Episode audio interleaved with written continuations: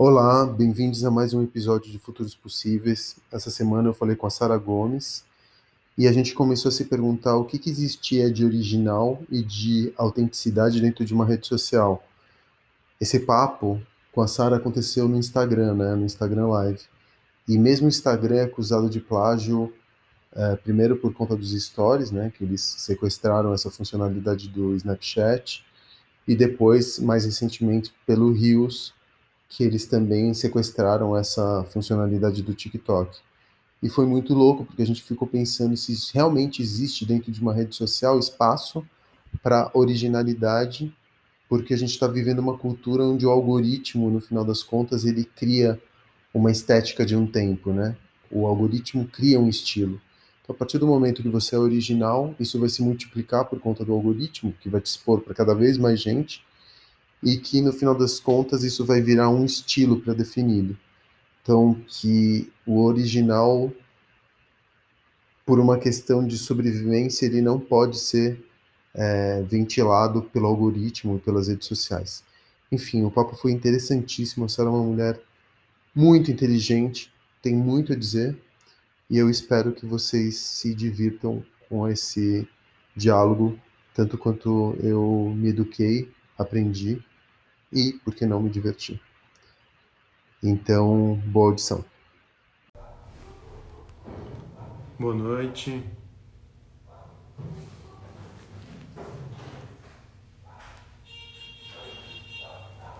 Boa noite, tudo bem com vocês? Só um instantinho que tá.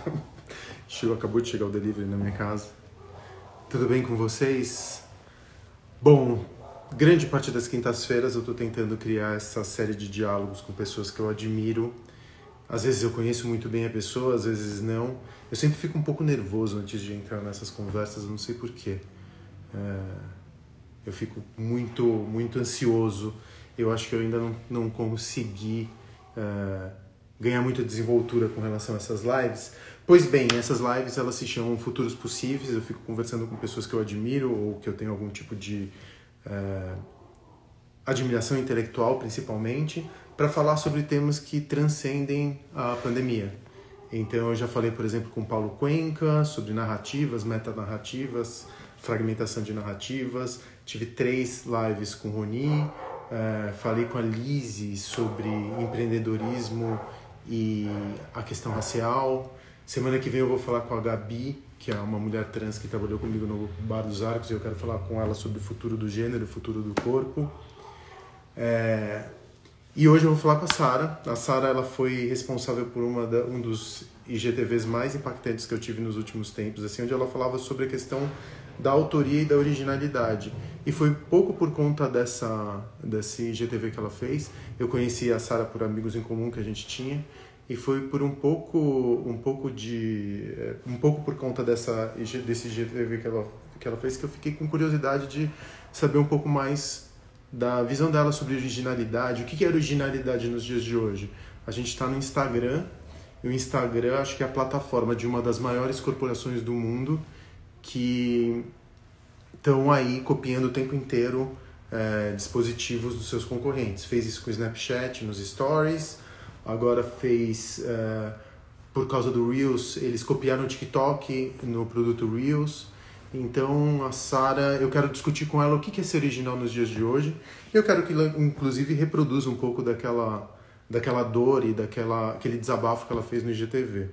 Deixa eu chamar a Sara para conversar. Ah, um último, um último aviso. Eu sei que é muito chato ficar vendo conteúdo aqui no IGTV. Então todas essas séries de conversa estão indo para no Spotify.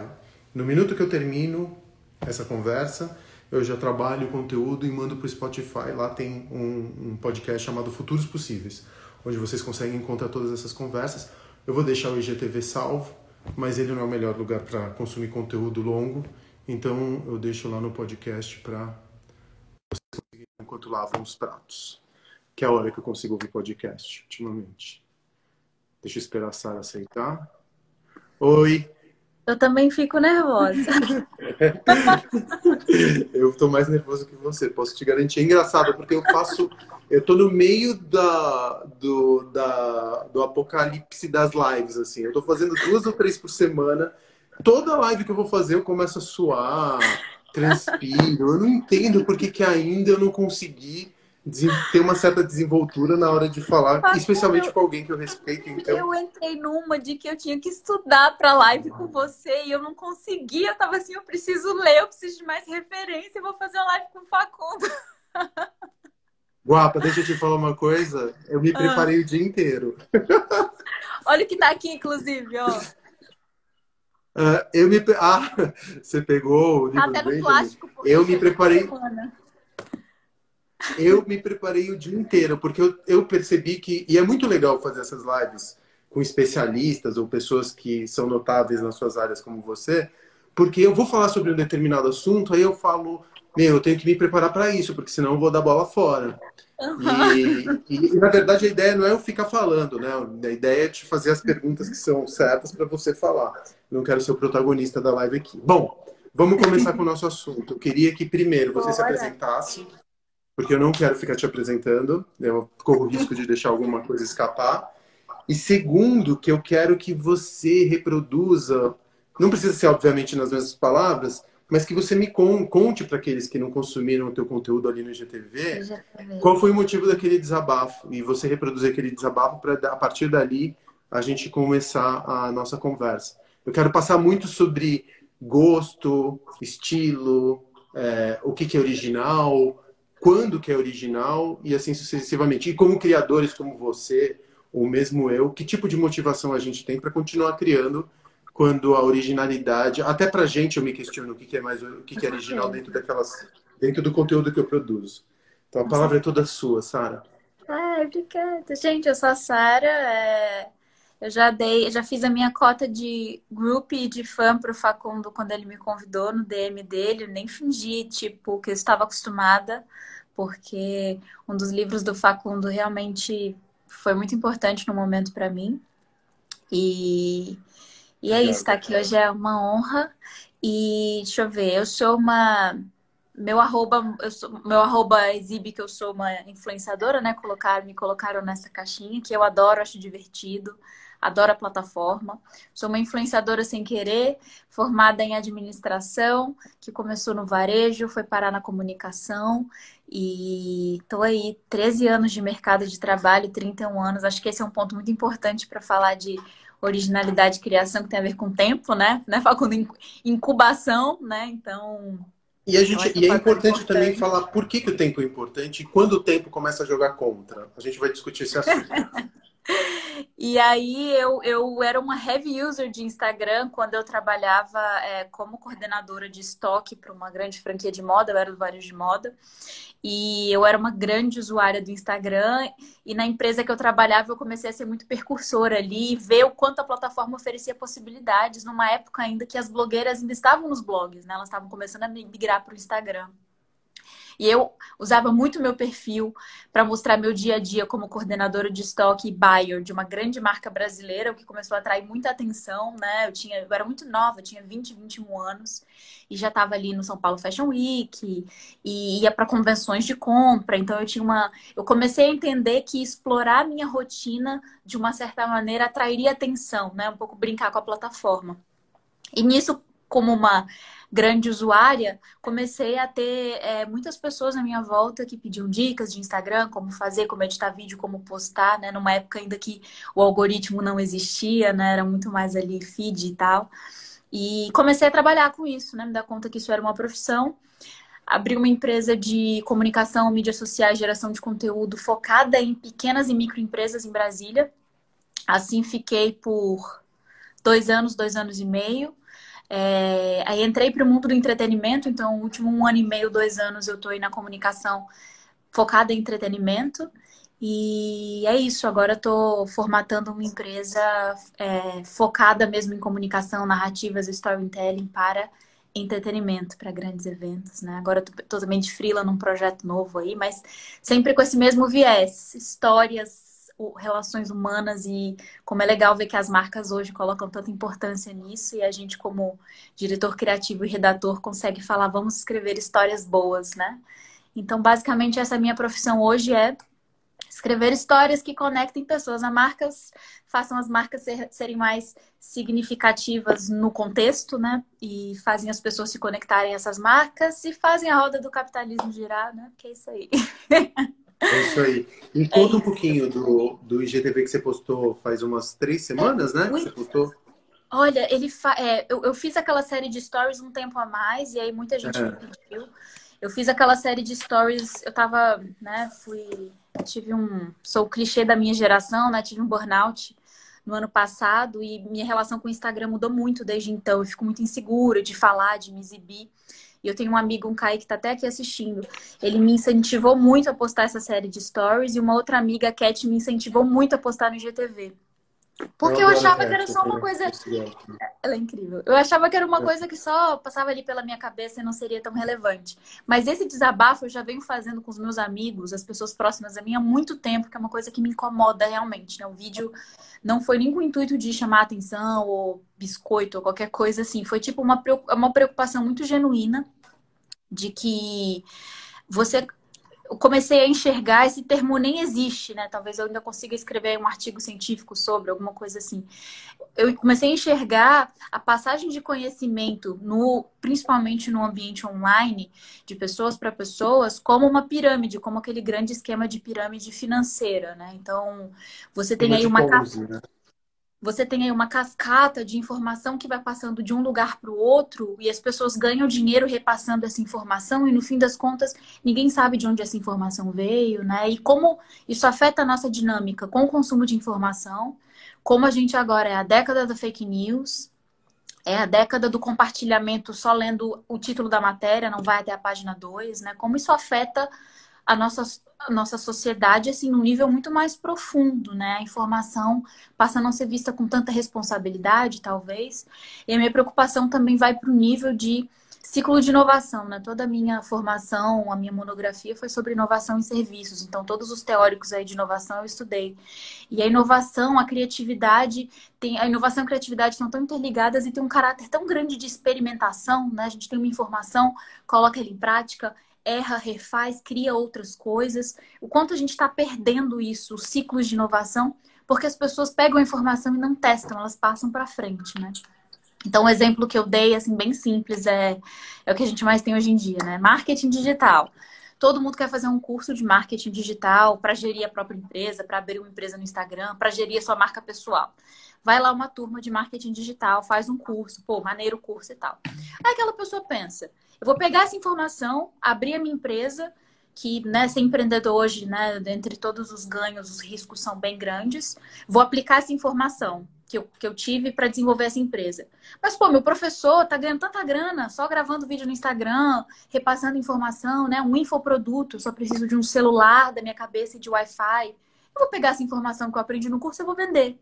Então você começa a ter ali uma turma de X pessoas, se todas elas decidem não aplicar esse conhecimento em algum lugar e revendê-lo, cada uma delas vai ter mais X pessoas consumindo aquele conteúdo, e quando você vai ver, é uma grande pirâmide de pessoas que vai até o fundo e você não sabe como essa informação foi tratada lá no início, né? As pessoas adoram falar de é, conteúdos virais, como fazer seu Instagram pegar, como conversar com a persona, como definir seu propósito, e no fim das contas falo, cara, por que, é importante definir um propósito de uma empresa? Né? Não é o único caminho. Então, isso me gerou muita preocupação junto ao grande sonho das novas gerações hoje de serem geradores de conteúdo, né? A nova profissão. Na verdade, ninguém se dá conta que somos todos geradores de conteúdo a vida inteira mas se glamourizou a profissão dos geradores de conteúdo com uma certa. É, vou fazer o que eu gosto, vou ganhar coisas de graça, vou ganhar dinheiro com o mínimo esforço. E isso vem toda essa preocupação, né? Fim do ciclo de inovação, a não responsabilidade com informação e uma completa distorção dessa nova profissão que é que eu considero extremamente efêmera, extremamente efêmera. É isso o vídeo. Então, aí você falou várias coisas que me chamaram a atenção quando eu te procurei por direct também. Eu te falei, ah, Sara, eu fiquei refletindo muito porque eu sou professor, né? Eu tô com um curso online que ele é, na verdade, eu, eu tenho uma certa alergia a esse discurso do empreendedorismo de palco, empreendedorismo teórico, cheio de palavras de ordem. E a verdade é que o empreendedorismo, no meu caso, por exemplo, ele é um saber que não, não tem uma série de regras. Qualquer pessoa que fala que vai te vender é, um caminho, uma fórmula para você adquirir seu primeiro milhão, você faz parte da fórmula daquela pessoa para para ela ganhar um milhão. Enfim, ela para ela chegar ao seu primeiro milhão. Desculpa Porque até citar, né? O segredo forma... da mente milionária, quem tá ficando milionário é quem escreveu o segredo da mente milionária. É, exatamente, exatamente. Então, eu fico pensando, isso aconteceu uma coisa comigo há uns três anos, que, que, que e aí eu vou te contar o que aconteceu comigo para te perguntar na sequência o que eu quero te perguntar. Eu comecei, eu descobri o drone, o drone, o drone era uma outra ferramenta, né? O drone é uma ferramenta, é um olhar diferente que ele te propicia da arquitetura. Foi uma descoberta tecnológica. A tecnologia é uma ferramenta que você pode usar no campo da estética. E aí eu comecei a tirar uma série de fotos de São Paulo. Isso aconteceu há três anos, quando eu tive um drone pequenininho. Que eu tinha comprado, inclusive, para tirar selfie com a minha filha. Porque quando a gente viajava, eu não, eu não me acostumo muito com tirar selfie, eu não gosto de tirar selfie, então eu queria um drone pequenininho para tirar uma foto de nós dois. Numa época que eu, tava, que eu tinha me separado, então eu queria tirar foto de nós dois. Aí eu comecei a tirar essas fotos de drone e na sequência as fotos geraram muito interesse. Todo mundo falou: "Ah, que legal, nunca tinha visto São Paulo por esse desse ângulo, com esse olhar e tudo mais". E eu falava, bom, o drone é importante para mim e essas fotos são importantes porque eu quero que as pessoas se deslumbrem com a arquitetura paulistana, que ela é muito rica e que muitas vezes a gente se esquece disso. Enfim, aí eu marcava o nome dos prédios que eu estava tirando as fotos e tudo mais. Pois bem, uma semana ou duas, uma semana depois, começavam a pipocar fotos tiradas exatamente no mesmo ângulo, do mesmo jeito, com o mesmo tratamento que eu tinha Ei, você, feito. Eu lembro as suas fotos, você tinha um ângulo, eram muitas linhas retas, assim. É, exatamente. Né? Você usava muito, muito da geometria. Uhum. É, da, sim, da simetria, da geometria e tudo mais. E eu comecei a ver as mesmas fotos tiradas por outras contas, mas exatamente nos mesmos ângulos que eu tirava. E eu falava, cacete, isso é novo. Porque isso não é plágio, literalmente. Porque não é uma pessoa que está pegando a minha foto e está postando a foto como se fosse dela Aconteceu também. Isso é um plágio de estilo. Estético. É um plágio de olhar. É o olhar que é plagiado, mas não é a foto o objeto do plágio. É o estilo, é o gosto, é o estilo, vamos chamar de estilo, que no final das contas é plagiado. Eu não posso mandar uma conta. E eu comecei a ficar com raiva naquela época, começava a bloquear essas contas. E de alguma forma as fotos continuavam pipocando exatamente nos mesmos ângulos. Aí eu falei, bom, uma coisa, uma, uma maneira de eu conseguir fazer com que, pelo menos, a... porque o que, que me incomodava, não é que me incomodava, aí eu vou te dizer o que, que me incomodava para entender o que, que o que o teu incômodo também. Fala, pô, e aí vem a história do tempo que você tinha falado. Eu demorei alguns anos para conseguir construir um olhar, né? Você tem um estilo que é plagiável. Então hoje em dia você vai num café, todos os cafés eles têm é, tijolos aparentes, é, mobiliário industrial, aquela lâmpada com filamento né, de Edison, ou a caligrafia na parede com, enfim, uma parede preta com uma caligrafia, que são quase não lugares, né? Na década de 90 teve um filósofo francês que eu não me lembro, acho que era Marc Auger, alguma coisa assim, que ele descrevia os não lugares como lobby de, lobby de hotel, uhum. aeroportos, lugares que poderiam existir em qualquer tempo, em qualquer lugar. Então, você tem uma, uma, um estilo que começa a ficar pasteurizado e uniformizado. O olhar, o olhar é aquela coisa muito subjetiva que você vai construindo com o tempo ao longo da tua vida, né? Quando o, esti... Quando o olhar é plagiado, aquilo era é porque aquele olhar era meu, era uma coisa muito individual. Eu acreditava que era muito individual, muito minha.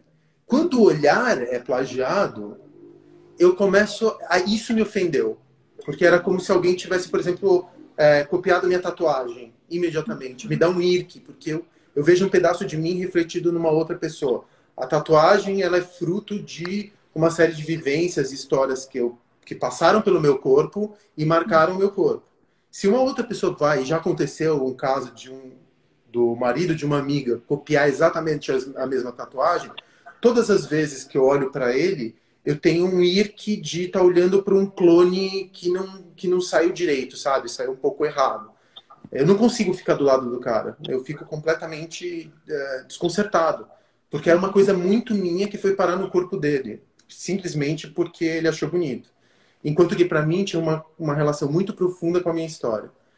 Quando você, como criadora de conteúdo, você vê aquilo que você está falando, aquilo que você está ensinando, aquilo que você está escrevendo, aquilo que você está produzindo, reproduzido uh, em outras contas ou em outras pessoas, é isso que te incomoda? Você acha que você está, muitas vezes, você tem o seu olhar plagiado? Ou será que todos os nossos olhares eles partem de um é, senso estético que está fincado no espírito do tempo. Você vai lá, pega a tua, a tua sala e coloca tijolo aparente, é, mobiliário industrial, é, fiação, é, conduíte aparente, é, deixa uma paredinha preta, é, taco de madeira clara, e aí você fala, esse é meu estilo. E aí você vê esse seu estilo reproduzido, por, e você percebe que você virou basicamente uma, um Pinterest do Airbnb. O que, que eu te falo? O que, que é original quando um criador ele produz alguma coisa? É, o que, que te incomodou eu... naquele sentido quando você viu? Eu não sei se eu, eu acho que eu fiz uma pergunta longa demais. E, não, eu adorei a pergunta. demais. Estou pensando como formular a resposta porque eu tenho umas referências para passar aqui, né? Não me o, o, o estilo do Instagram nunca me incomodou porque meu Instagram é uma grande bagunça da minha personalidade, da minha maturidade, da minha própria não originalidade que muda sempre, né? Meu Instagram eu não deleto foto há anos, então se você for descendo, você vai ver várias versões da Sara que eu não considero nada originais, né? Eu uso a paleta que estão usando, eu aliso o cabelo quando a modelizar cabelo, eu acho que eu tenho minhas próprias formas de processar. O que me incomoda não é a, é, é o, a cópia do que eu entendo como é meu original por outras pessoas. É como uma profissional que está tanto tempo no mercado, eu tenho uma mais é uma preocupação do que esse ranço que você tem, é mais uma preocupação ao ver novas gerações distorcendo o que é um pouco as profissões de comunicação, de marketing, de criação e criando um mito em torno da criatividade, né? Então, eu pude ver de perto como isso funciona, como o processo de criação e de criatividade, ele é visceral, ele ele é quase uma morte, né? Para você criar uma coisa, você mata a outra. Para mim, ele é uma coisa muito intensa e eu não aprendi num livro, não aprendi no Instagram, eu aprendi com um recorte de todas as coisas e eu fico frustrada em ver gerações, uma geração de agora, que daqui 20 anos, 10 anos vai estar tomando decisões no mundo, que não aprende a processar informação, ela aprende a repetir padrões, né? Então, é, e, e, assim, muito mais porque o meu Instagram mostra uma certa parte, uma parte muito mais íntima da minha criação, ele não tá no meu Instagram, né? Coisas do meu portfólio, da minha rotina de trabalho, não tá no Instagram, então tá num lugar um pouco mais guardado. Mas eu vou te dizer que tem uma frase que eu repeti muito para muitas pessoas que trabalham comigo, que eu sempre internalizei, eu acredito realmente, que é a nossa próxima, a nossa melhor ideia é sempre a próxima, né? Então, a partir do momento que você tem uma boa ideia, você joga no mundo porque ela é boa. Se você compartilhá-la e ela resolver o problema de outras pessoas, assim como a inovação, ela está ali para ser processada de várias maneiras. E a gente tem que confiar na nossa maturidade, no nosso conhecimento, no nosso processo, para saber de onde saiu essa boa ideia, vão sair outras para resolver outros problemas. Né? Então, se essa sua boa ideia foi colocada no mundo copiada de algumas maneiras, você resolveu problemas daquelas pessoas, de criatividade, de momento, e você já está pensando em outra, né? Então, um pouco, não sou mãe, mas talvez um pouco como um sentimento de o um filho é criado para o mundo, né? Então, eu primeiro falo isso. E segundo, eu vou citar é, um TED Talk que eu assisti faz um tempo, mas ele me marcou muito. Do autor, eu esqueci o nome dele, daquele livro Roube como um Artista, que é um livro bem legal e tal. Ele, ele até faz uhum. tempo. E no TED Talk dele, ele cita ótimas referências no argumento dele, e ele cita uma frase de Picasso, onde Picasso fala que um bom artista ele respeita. É, e um ótimo artista ele rouba. Então ele usa esse argumento falando como se o respeito à obra de outra pessoa, você simplesmente copia e passa para frente. Você ama aquela obra, ela faz um super sentido para você e você passa para frente. Mas se você é um ótimo profissional e você ama aquilo, você vai pegar aquela ideia, eu amei essa ideia, e eu vou roubá-la. Eu vou colocá-la dentro de mim, processar com essa bagunça que sou eu e jogá-la no mundo de uma maneira diferente. Então, assim, se você ama algo, ama comunicação, ama criação, ama o Instagram, ama o trabalho de um autor, você pega aquele trabalho e rouba algo nele que você amou tanto e vai misturar com tantos outros que você vai roubar, né? A, a 100% da originalidade é difícil de entender porque a nossa vida é fruto de quem veio antes, né? Então, a luz elétrica foi criada porque toda uma lógica de iluminação urbana antes era discutida, era lamparina, né? Então, a, a, energia elétrica mudou vários paradigmas, mas ela não é original, ela vem de uma outra solução, né? Então, eu gostei muito disso, de mostrar assim, um bom artista ele respeita, copia, passa para frente. Agora, um ótimo artista ele rouba.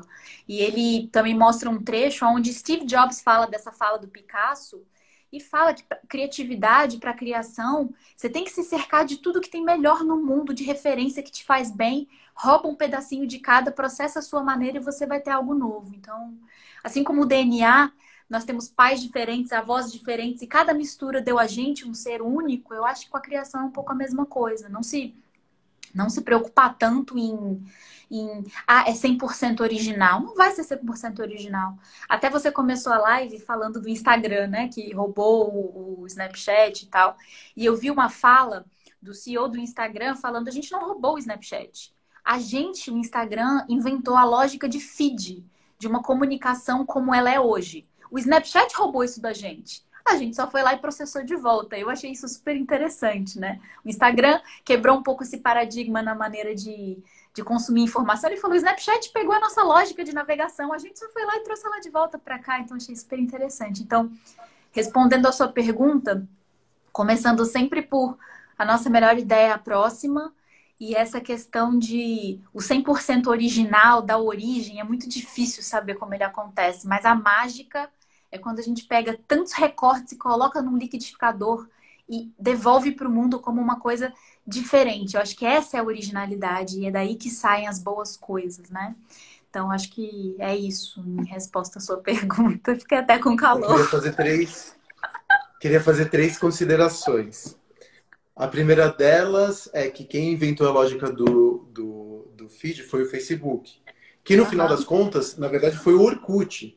Então, que está ali, que na verdade vem do Fotolog. E do então, MySpace. Acho... MySpace foi o primeiro. Hã? Que vem MySpace. do MySpace. Então você começa, a lógica do feed, ela é a lógica de uma era da internet que vem das redes sociais. Então eu contesto o dono do Instagram, que por sinal é o Facebook. Uhum. Segundo delas, o Picasso era um dos maiores colecionadores de arte africana no mundo.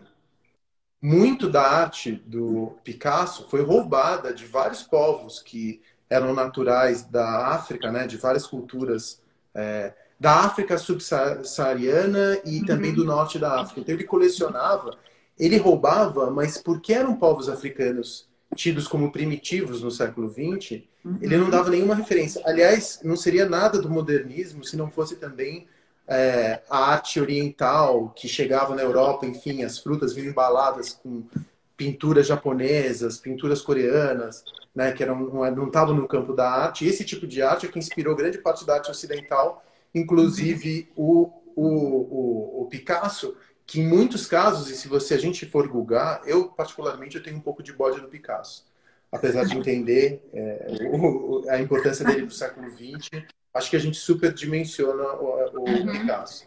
Primeiro porque ele era um pedófilo, né? Ele também era um abusador. Ai, não sei nada disso, Facundo. Eu amei essa frase. É. Não, não, sinto nada muito pelo É, mas não, não, não por favor, não pense que eu tô...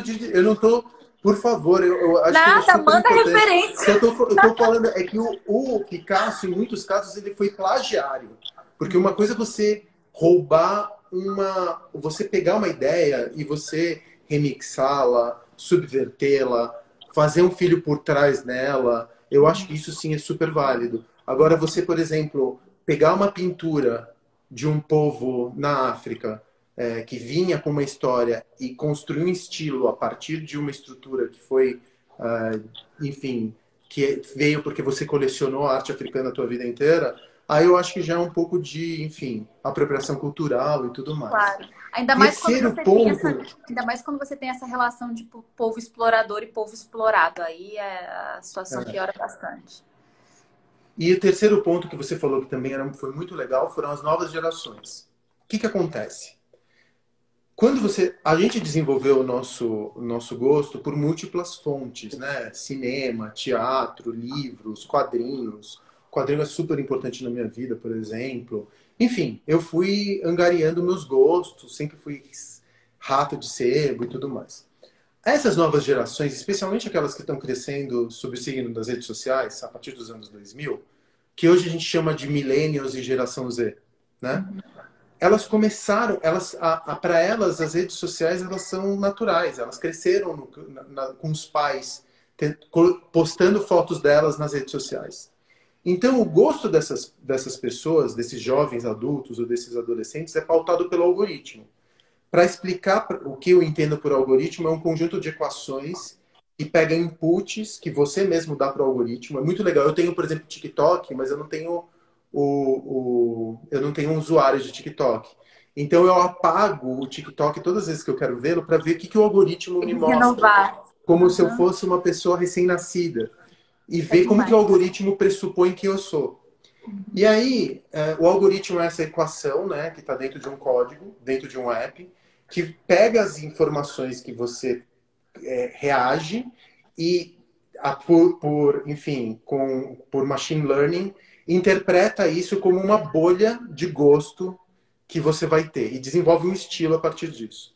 Então, toda aquela coisa que eu estava te falando, por exemplo, da madeira clarinha, da mobília industrial, daquela estética anos 50, limpinha, que virou o que a gente chama de moderno hoje, vem também do Pinterest, do Airbnb, que construiu uma camada grossa de estilo, que para você se enquadrar hoje, se você Todo mundo gosta, usa o estilo para expressar o seu, a sua individualidade, o seu bom gosto, para no final das contas você ser aceito pelo outro, né? Para você ser amado pelo outro. Uhum. É, então, quando você tem essas gerações, elas estão acostumadas a serem nutridas pelo algoritmo. O problema disso é que ele cria uma camada de mesmo e fica entediante, porque você não tem a surpresa. O estilo, ele é formado pelo mesmo. O bom gosto, ele é formado pelo quando um ponto escapa da curva. Por exemplo, você pode se vestir de uma maneira primorosa e eventualmente colocar, se você segurar isso, obviamente, se você tiver bom gosto suficiente, usar um brinco que seja, sei lá, uma daquelas é, abas de lata de Itaipava, que você vai colocar como brinco, supondo, tá? Tô... Tá na moda agora, tá? Joia que imita abridor de lata. Jura por Deus? Todas eu tava as... chutando. Juro por... Não. Todas as lojas aí famosinhas na internet, pingente e brinco que é abridor de lata, tá na moda. Que tá. jura por Deus. Ó, tá vendo? Eu penso numa coisa mais estapafúrdia, a internet já tá. Eu, eu, fazia, eu fazia biju com abridor de lata numa fase minha da adolescência que eu era meio punk. Fazia cinto é. e tal, fazia. Mas agora tá tipo banhada a ouro e tal, tudo isso. É. E aí, você, o gosto ele envolve um risco. Ele envolve, quando você tem bom gosto, você resolveu sair da norma a uma distância segura. Se você sair muito da norma, você fica cafona. Se você ficar próxima da norma, se arriscando mais, você tem um bom gosto. Se você segue a norma, você está na moda, você está dentro do estilo. Então, essas novas gerações, elas estão acostumadas a consumir informação é, de uma maneira meio algorítmica, assim. Elas pegam um feed que apareceu teu na, na, na, no Discovery, ou pegam algum conteúdo que elas fizeram num curso. Não existe mais. Aí eu fico me perguntando, e aí volto, vou te fazer essa mesma pergunta. Para voltar à questão da originalidade. Eu não consigo, eu, eu começo, como a gente está vivendo numa situação. Você até falou de fake news e verdade, né? Uhum. O grande problema dos dias de hoje é que a informação que é lastreada por uma reputação, por uma marca, tipo Folha de São Paulo, Estadão, Veja, New York Times, independentemente de, né, da, do, do que seja o perfil editorial dessas publicações, ela grande parte das vezes é paga. Enquanto a, a, a fake news ela é gratuita e ela é muito disponível, né?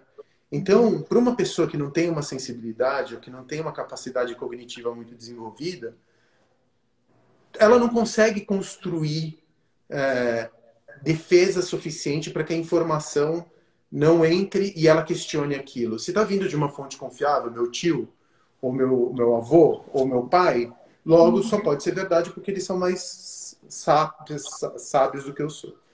Então, é, eu fico me perguntando muitas vezes, porque se você, eu abro meu, meu Chrome para você, eu devo ter umas, uns 40 tabs abertos.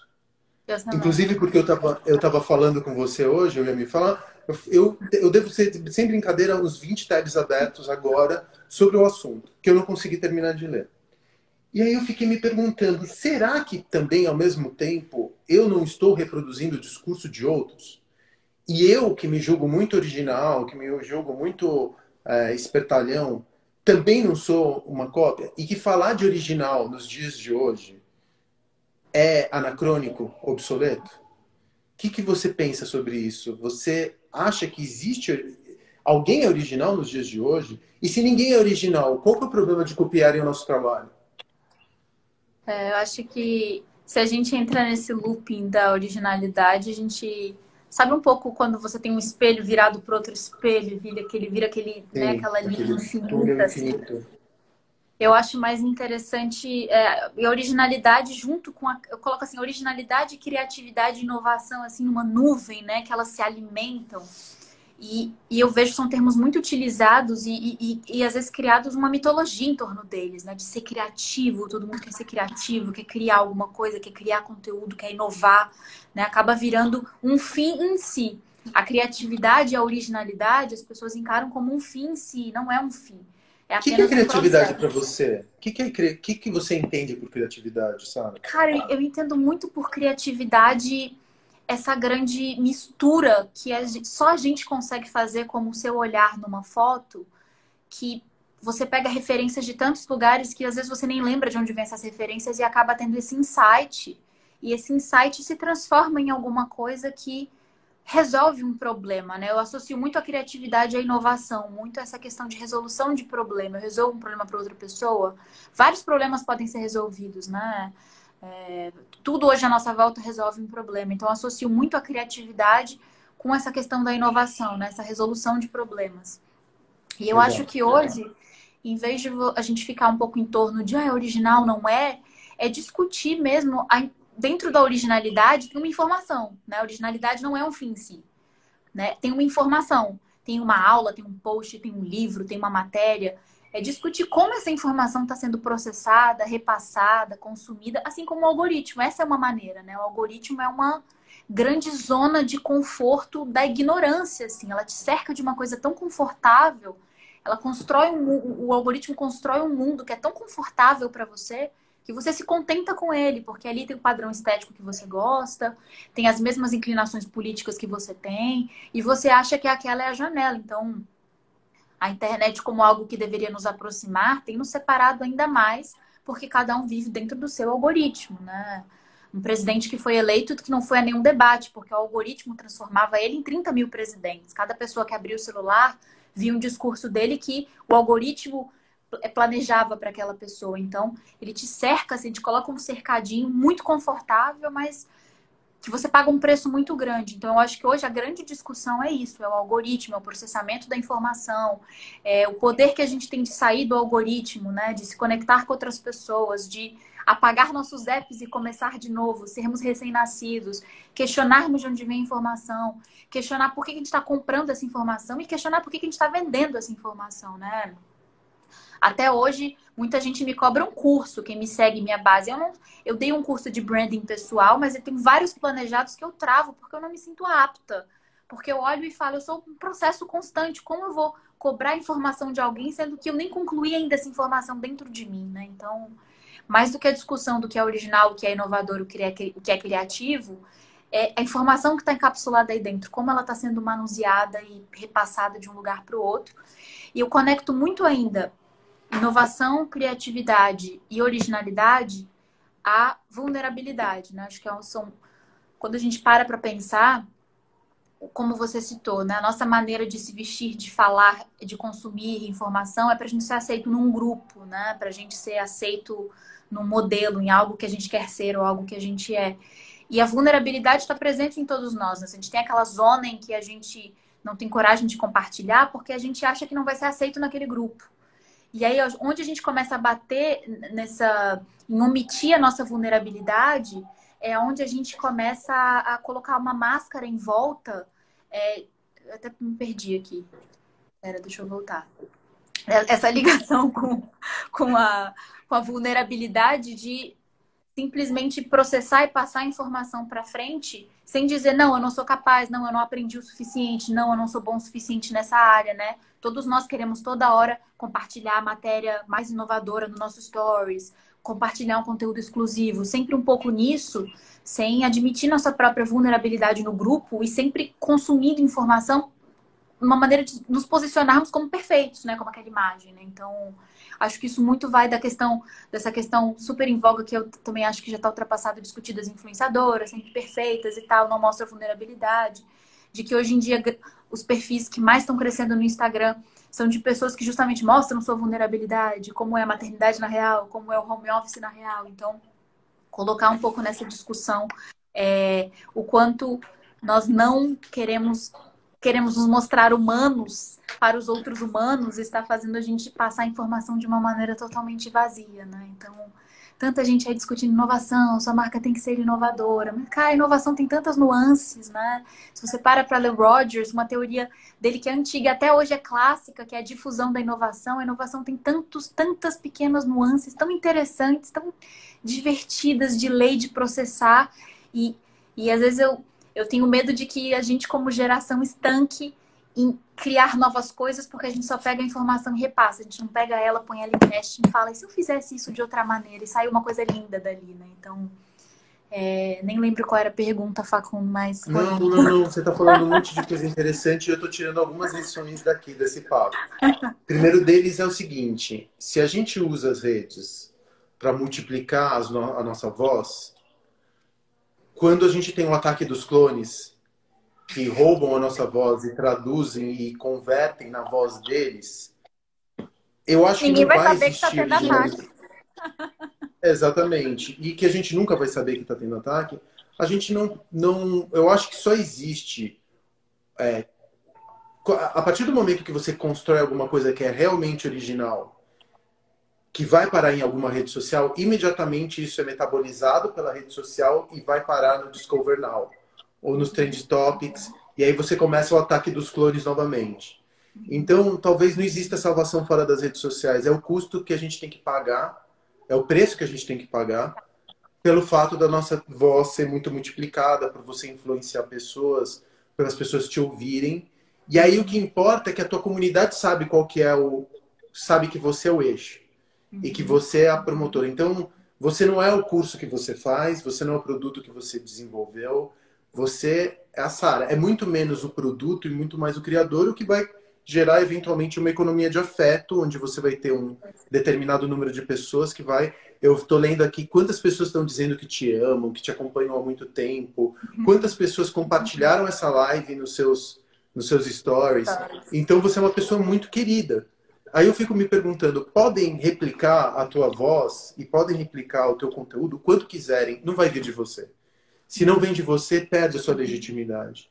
Então eu estou pensando aqui cá comigo que é o preço que a gente tem que pagar pelo fato da gente também ter utilizado das redes sociais e dessa mecânica onde nós somos o produto e o outro é a atenção, né? Porque o que o grande produto da rede social somos nós mesmos, né? Nossa nossa atenção é o que eles vendem pro, que o algoritmo vende para os anunciantes. Então, uma vez que a gente aceitou esse jogo e uma vez que a gente entrou dentro dessa roda viva, a gente já não pode mais pedir que nos protejam do ataque dos clones. A gente é, tem a gente que aceitar. Vendeu, vendeu, a, vendeu a alma para o Zuckerberg, né? A gente assinou o contrato. É, mas ele é o mesmo, ao mesmo tempo que ele, a gente vendeu a alma para ele, hoje em dia é muito fácil a gente também demonizar todas as redes sociais mas ao mesmo tempo ele está permitindo esse contato aqui, graças a uma invenção que aconteceu no Dorme. Com certeza. Então é o mesmo. Eu adoro. Ao mesmo e, tempo que a gente tem. Você citou isso, né, desse amor e tal. Quando esse IGTV viralizou, assim como outros conteúdos meus já viralizaram antes, mas esse provavelmente foi o de maior, assim, né? O, o que mais, o que mais teve capilaridade. É, as pessoas, quando repostavam nos stories, a fala delas mais genuína, né, e mais afetiva era, gente, a Sara é maravilhosa, a Sara é maravilhosa, a Sara é incrível. E me dava uma pequena frustração porque eu não queria que elas dissessem o quanto a Sara é incrível. Elas queria, eu queria que elas dissessem o quanto que eu tô falando é legal. O importante ali não sou eu. Eu sou um veículo que pensou naquilo tudo, mas a importância ali é naquilo que eu tô falando, não em mim, né? Então, isso uhum. você falar isso Mas eu acho que não, Sara. Me desculpa Basta. discordar de você. Tá, eu acho que você, sabe por quê? Uhum. Porque o conteúdo hoje em dia é um commodity. Tudo que você fala, tudo que você produz, exatamente porque a gente está pós-reprodutibilidade do Benjamin, porque a gente está num tempo onde tudo é reproduzível pelo algoritmo, é, eu acho que a gente precisa. O, o conteúdo, ele já se comoditizou. Por comoditizou, ele não tem mais valor. Ninguém paga pelo conteúdo que a gente produz. E eu trabalho pra cacete, juro. Eu trabalho umas 15 horas por semana para o Zuckerberg para produzir live, para produzir podcast e tudo mais. O que eu acho que a gente vai ver pós-pandemia é uma economia do afeto. Eu vou olhar para você e vou falar, pô, como eu estou começando a fazer muito com criadores, eu falo, pô, esse cara está produzindo um monte de podcast, ele produziu um e-book que eu achei interessante. Eu vou comprar o curso dele, ou eu vou mandar, eu vou assinar via Patreon ou alguma ferramenta uma relação onde por 15 dólares por mês eu apoio aquele criador. O que a gente precisa fazer as pessoas entenderem é que o conteúdo ele pode ser genérico, o criador não é. O conteúdo pode ser gratuito, o criador precisa arroz e feijão e precisa algum tipo de incentivo financeiro para continuar produzindo. Eu quero que as pessoas parem de te mandar chuvas de corações e falar que te amam e que de repente transformem isso em 15 reais por mês. Te paguem um café por mês. Não seria interessante? Mesma coisa. Não ia ser maravilhoso que você pudesse se dedicar cada vez mais a produzir conteúdo relevante para as pessoas? Claro, claro. Então eu acho que a gente tem que parar, a gente tem que parar de pensar que o conteúdo ele é gratuito. O conteúdo ele pode ser gratuito, mas o criador ele precisa comer. Uhum. Então é, é, é, isso que eu acho que pós pandemia a gente vai ver uma economia que a gente está sendo chamada por aí de economia de afeto, uhum. da qual eu participo e da qual eu reproduzo, porque eu, todos os meses eu estou apoiando criadores de conteúdo que são importantes para minha formação intelectual. Uhum. Então, eu discordo de você quando você fala que o criador não é importante. Eu acho que o criador é mais importante do que nunca. O conteúdo, talvez ele possa ser é, comoditizado, porque afinal das contas, se a gente não produzir conteúdo, a gente não existe nessa rede social. Né? Você simplesmente desaparece e morre. Mas o criador não. O criador, aqui é, o que te motiva, o que me tem me motivado muito é que eu tenho lá mil, dois mil alunos e todas as semanas eu tenho que nutri-los com coisas que eu estou lendo. Eu estou sendo um grande curador, um grande filtro para uhum. eles. Eu filtro tudo aquilo que eu estou vendo, tudo aquilo que eu estou lendo, tudo aquilo que eu estou aprendendo e falo para eles: olha, isso aqui foi uma curadoria do que eu, eu li essa semana. E eles confiam no meu filtro. E aí eles vão me pagar, sei lá, 70 reais por mês, que é o valor do, de assinatura do curso, sei lá, faço uma mentoria, aí eu vou e... Mentoria eu odeio essa palavra, mas eu faço tipo uma sessão grupal de psicanálise dos empreendedores, depois eu faço uma live. Sessão, sessão grupal é melhor que mentoria. É, é, é, quase um bacanal mesmo. Aí eu faço essas, essas, esses bacanais por Zoom com todo, todo mundo que está com, com, com, receio de como está montando seu negócio. E eu estou percebendo que cada vez mais isso está sendo importante para a gente construir a rede apertadinha, a rede, a rede nuclear, sabe? Aquela, aquele conjunto de pessoas que já começam. Porque os seus, os seus é, seguidores, muitos deles não têm rosto né? São lá nicks que vão, botam um coraçãozinho, botam uma carinha. Só que eles são descarnados. E aí eu comecei a me dar conta, cara, que como a minha rede está se transformando numa coisa palpável, que só o Zoom me permitiu, só o Meet me permitiu, só o Facebook me permitiu. Então, transcender a ideia de ventilar conteúdo gratuito para muitos e, a partir dali, começar a fechar e construir conteúdo para poucos que no final das contas vão te, vão te recompensar mais do que com afeto. Porque uhum. com afeto é ótimo, mas não bota mesa, né? Com certeza, com certeza. É... Nem, se o Instagram hoje fosse minha profissão principal, eu tava ferrada, ferradíssima. É, mas é injusto que a gente, a gente invista tantas horas da nossa claro, vida. Claro.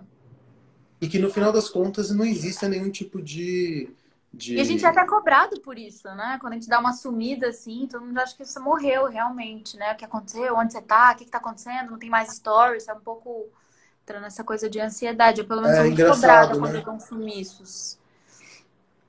E eu sumo e o muito. silêncio. É, e o silêncio, ele começa a ser visto como um, um, Quando você se silencia, as pessoas começam a se preocupar se você está com um problema de saúde mental. Uhum. Se por um acaso você está desequilibrado, se você está depressivo. O silêncio nas redes sociais também está associado com morte. Porque a, gente, a nossa existência hoje ela passa pelas redes sociais, né? A gente existe pelas redes sociais. Não, eu sumi é porque eu tô viva. E eu tô viva aqui fazendo um job que eu tenho que estar aqui. Eu não posso estar na tela, eu tenho que estar aqui no papel. Então, eu não tô morta, eu tô viva. e até, Facundo, Exatamente. voltando até aquele esse negócio de sumiço e o ponto lá no início da questão do tempo, né, da maturidade, muito do que algumas coisas no ambiente online não me incomodam é, é sempre essa perspectiva de que o que, que vai acontecer comigo se o Instagram acabar amanhã e de entender o quanto esse tempo e essa maneira que eu tenho de processar informação me constrói algumas coisas né, no offline, mas digamos assim, fora das telas, que me conforta muito, né? Que me dá um assim. Pode ter gente gerando apostilas e apostilas Instagram de todo conhecimento de inovação. Mas quando uma marca, uma pessoa, uma iniciativa precisa aplicar isso num grande desafio fora da tela, é, é uma pessoa como a mim que elas vão procurar. Então isso acaba me confortando muito e por isso que eu passei naquele vídeo essa preocupação, né? De pessoas passem da página 1, né? Vão um pouco adiante. Porque isso não vai provavelmente te trazer seguidores ou likes, mas vai te trazer algo palpável que vai te preencher muito, que não vai fazer você sentir que o seu preenchimento tem só a ver com, com o Instagram. Então, é algo aí que alguns Mas anos de mercado de trabalho me ensinaram. Me deu um pouco esse conforto. É... Mas você sabe que também tem uma coisa que o saber e a relevância hoje em dia é quantificável por um número que eu e você sabemos que é besteira. Porque eu não estou preocupado muito com o número de seguidores que eu tenho. Eu estou preocupado que as pessoas me leiam, não importa quantos uhum. seguidores eu tenho. Entendeu? Eu preferiria ter. É, eu prefiro. Até, não, até de vez em quando eu faço uma purga no meu Instagram, posto um fora um fora Bolsonaro, qualquer coisa assim, para me desvincular de pessoas com as quais eu não tenho alinhamento ideológico. Porque uhum. eu não estou preocupado em perder seguidor. Pelo contrário, quando perco seguidor, eu, meu sonho, eu tenho um sonho recorrente que é perder o número de seguidores até ficar zerado.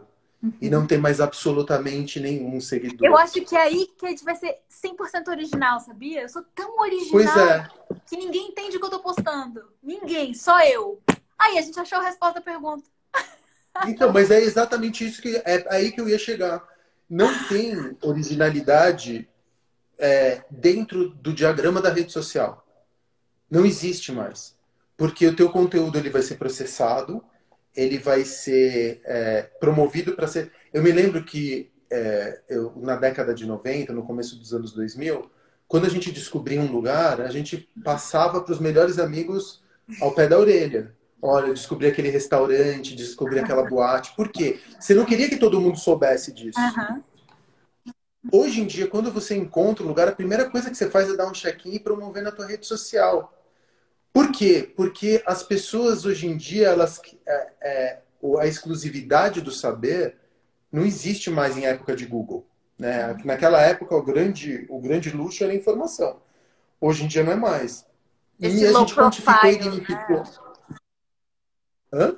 Esse luxo nesse low profile, nessa coisa mais exclusiva, né? Como era e como hoje você quer ter o luxo de se posicionar num lugar que vai te dar um status, né, social. Desculpa, até te cortei, tava pensando alto. Não, imagina. E aí é engraçado, porque quanto mais você tenta é, é, criar antipatia ou derrubar o número de seguidores, tanto mais cool você fica. Uhum. Porque hoje em dia eu não acredito nenhuma pessoa, nenhuma pessoa para mim que é muito, muito. É até lógico, é uma besteira minha, porque inclusive a mãe da Pina tem. A Vanessa tem 1 milhão e 200 mil seguidores. E ela é Mas é muito eu desconfio. Cool. ela é muito cool.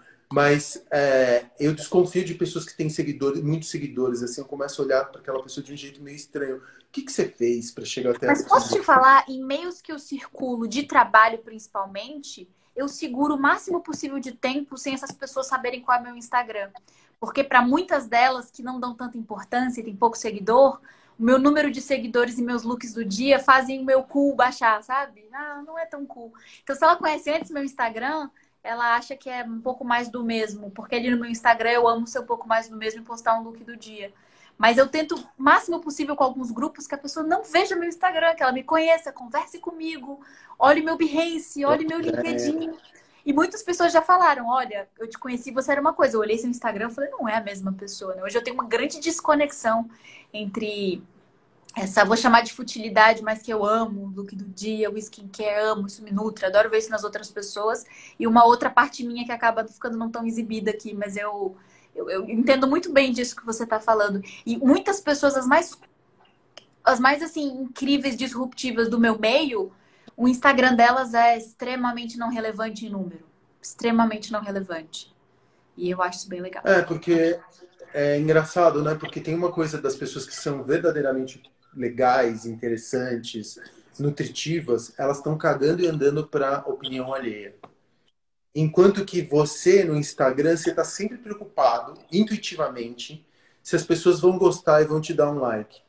É muito louco que você quantificou o afeto e todas as vezes que você está postando, metendo um filtro, rodando no Lightroom a foto, ajeitando o ângulo, é, uhum. criando, você está sempre se perguntando: será que vai rolar engajamento? Será que vão uhum. gostar? Será que quanto será que eu vou, vou dar um jackpot, me meter a foto no Discovery e, e vou e ser descoberto por outra pessoa? Então é, é de uma insegurança, é de uma necessidade de validação pelo outro. Por isso que tô, todo mundo que está no Instagram o tempo inteiro postando está com algum problema de, né, de não vou dizer de saúde mental, porque é muito várias, forte isso. Várias mas... marcas que querem trabalhar comigo, né? Com post, com público, com stories, a primeira pergunta é: ah, esse é o Media Kit? Eu falo, eu não tenho Media Kit. Eu não tenho a menor paciência para fazer um PDF com o quão eu sou perfeita e quantas visualizações eu tenho. Eu sou isso aí. Você dá uma roladinha pelos meus destaques, eu sou isso aí. Tem política, tem skincare. Se você acha que a sua marca se conecta comigo e eu acho que eu me conecto com a sua marca, vamos trabalhar. Mas eu não tenho Media Kit. O que é muito louco, porque teu Media Kit hoje em dia é o teu feed, né? Não existe, você não existe fora, não importa se você é modelo, se você é fotógrafo, se você é jornalista, qualquer pessoa que esteja no campo da indústria criativa, o olhar, bater o olhar sobre o feed já te cria, já te posiciona. Você uhum. olha para o número de seguidores, você lê, vê a proporcionalidade entre o número de seguidores e pessoa, quantas pessoas você segue, você vê quem te segue, você dá um, dá um scan pelo feed e você julga a pessoa imediatamente se ela é, se ela é valiosa ou não valiosa para uma associação de marca ou para um trampo ou qualquer coisa que seja. É muito doido isso, né? Porque a gente conseguiu a gente o que era muito raso colocar a pessoa numa prateleira, colocar uma pessoa uma etiqueta numa pessoa, hoje em dia virou quase com o Instagram, ficou absolutamente automático. Em dois segundos, você localiza aquela pessoa e quer saber de uma coisa? Uma vez que você foi localizado, é muito difícil você te tirarem daquele lugar. Porque te tirar daquele lugar fala que eu errei no julgamento. Uhum. Então, não, eu não posso ter errado, porque eu sou a pessoa mais perfeita do mundo nos julgamentos que eu faço. Uhum. É a Sara que está errado, é o Facundo que está errado, enfim, eu não consigo é, não, não consigo é, dar uma segunda chance para a pessoa existir fora do, do seu feed. Do, do seu julgamento, com certeza. Isso é muito louco, né? A nossa prateleirinha do feed. Tá, Parece tá acabando o nosso tempo, meu. Eles cortam, né? Ah, vão, cortar, vão cortar daqui a pouquinho. Eu fico com uma baita preguiça, porque às vezes eu tô no meio de um papo super interessante, meu. Ele é machadado, assim, sem nenhuma chance de não de eu conseguir A gente pode fazer uma live 2, já que a gente já quebrou esse gelo. Vamos, vamos. vamos eu vou fazer, outra. Vamos fazer uma outra mais pra frente. Daqui a umas Olha. três semanas eu te chamo. E aí a gente continua esse papo. Tá Olha, bom? Demais. Amei. Olha, muito obrigado. Tem um monte de assunto que eu queria ter tratado contigo e eu não consigo. Eu tô, eu tô até com livros aqui, ó, pra indicar, que o povo vamos perguntar o que, vocês estão lendo e tal. Eu falei, vou deixar meus livros aqui, anotação aqui, nem deu tempo. É. Até isso. Ó, eu vou fazer o seguinte, eu também tenho um monte de coisa que eu quero continuar falando contigo, um monte de, de dúvida que eu tenho ainda para te, ainda te perguntar, coisas que eu tenho para te falar, só que não vai dar tempo porque essa hora passou assim, ó, muito rapidamente. Então, eu vou te chamar para um segundo papo daqui a umas duas ou três semanas, tá? Só lembrando para todo mundo, assim que a gente terminar esse papo, eu vou publicar no, no meu no podcast ali no Spotify, Spotify que é o jeito mais interessante para você consumir conteúdo nos dias de hoje. Eu redescobri o podcast na Ótimo. quarentena. Ótimo, lavando Tomando louça, lavando louça. Toda Nossa, louça é correndo. Fazendo qualquer tipo de exercício, lavando louça. Ó, Quem tá aí vai lavar louça amanhã ouvindo a gente, junto com a gente. Pois é, Muito bom. é isso aí. Obrigado pelo teu tempo, Obrigada, viu? Facu. a gente já se que vê honra. Valeu. Beijo. Obrigada por cuida. que assistiu. Beijo. Tchau. Até mais. Tchau, tchau.